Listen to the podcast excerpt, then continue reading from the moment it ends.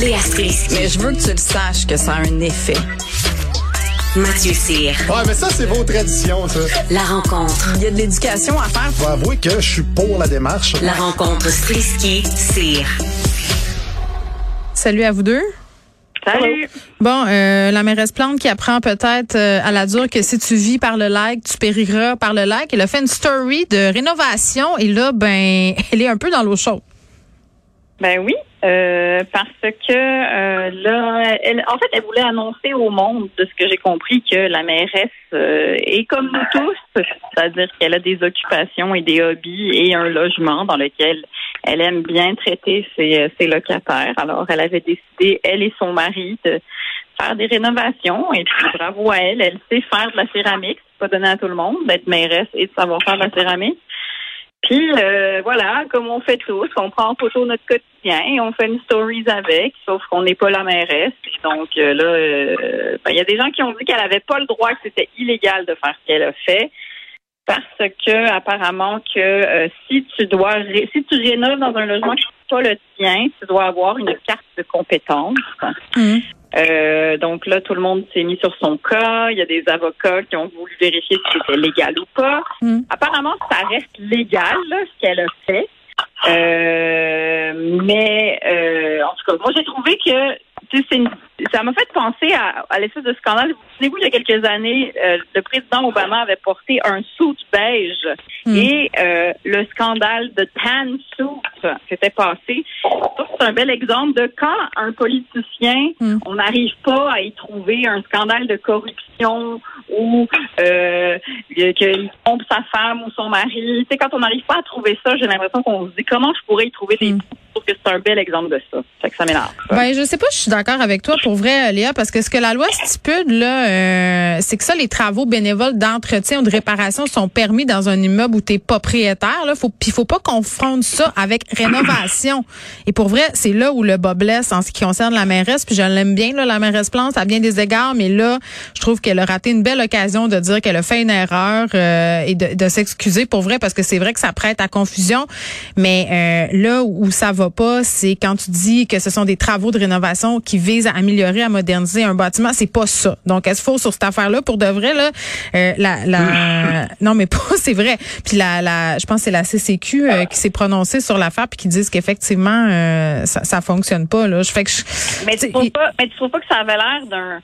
Il me semble qu'on a tous déjà fait venir un beau-frère pour arranger un comptoir de Ah, mais peu cuisine importe ce qu'on, a- peu importe ce qu'on a déjà fait ou pas, là, tout le monde, là, c'est la mairesse. Elle a fait une story, donc évidemment les gens sont allés voir cette story-là et ont fait, hey, attendez un peu, là, elle est propriétaire, elle est en train de faire des rénovations dans un logement locatif, elle aurait dû engager quelqu'un avec ses cartes.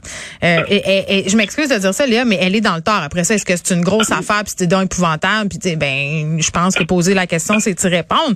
Mais vraiment, là, elle persiste et Mais- à dire qu'elle a pas fait d'erreur, alors que c'est faux.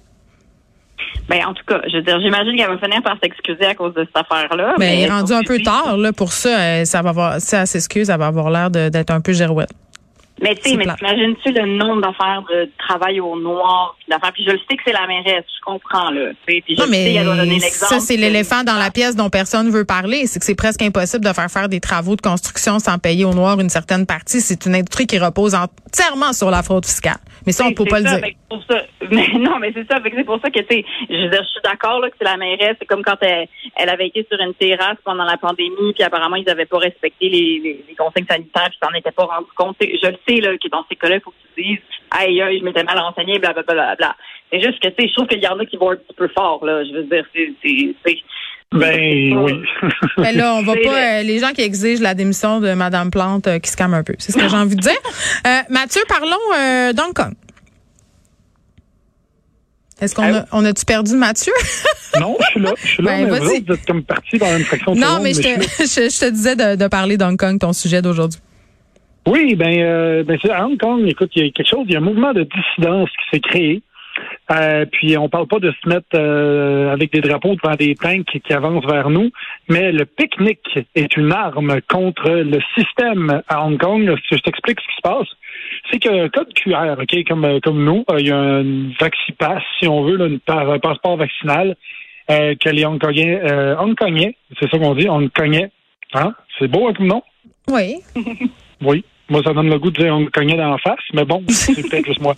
Fait que les hongkongais doivent présenter ce passeport-là, et s'ils ne le font pas, ils ont une amende de 500, de 5 000 dollars hongkongais, euh, soit l'équivalent de 815 dollars canadiens, et ça, c'est pour le client. Et pour le gérant de l'établissement, lui ou elle, c'est six mois de prison et 50 000 dollars d'amende. C'est énorme. Et euh, les utilisateurs, ben, à quoi sert l'application? Ben, c'est à savoir s'il y a du monde qui ont la COVID quand tu es en même temps que d'autres personnes dans un établissement, dans un emplacement public. Euh, là où est-ce que ça marche pas, c'est qu'ils sont à Hong Kong. C'est, leur point. D'ailleurs, c'est, pas mal ça le fer de lance de leur revendication. C'est qu'ils disent on n'est pas à Londres, on n'est pas à Paris ou n'importe quelle ville où est-ce qu'il y a beaucoup beaucoup moins d'espionnage qu'ici. Et à Hong Kong, on ne sait pas ce que le gouvernement va faire avec ces données-là. C'est qu'il y en a qui sont très craintifs. Et euh, comme de fait, les informations collectées dans l'application sont transmises aux, autorités chinoises euh, lorsqu'une personne veut voyager en Chine continentale. C'est qu'avec ça, ils ont le code sanitaire, puis euh, ils ont le nom, numéro de téléphone, numéro de carte d'identité, adresse et tout et tout. Et ceux qui n'aiment pas ça, pour contester la passe qui s'appelle Leave Home Safely, ils ont fait quelque chose qui s'appelle euh, Leave Home Wild. Et c'est un gars Facebook où ils font des pique-niques hors la loi. Et au début, ils étaient 50 et en quelques jours, ils sont devenus plus de 6 000. C'est que voilà. Bon, très bien. Merci à vous deux. On se retrouve demain? Absolument. Bye bye. bye.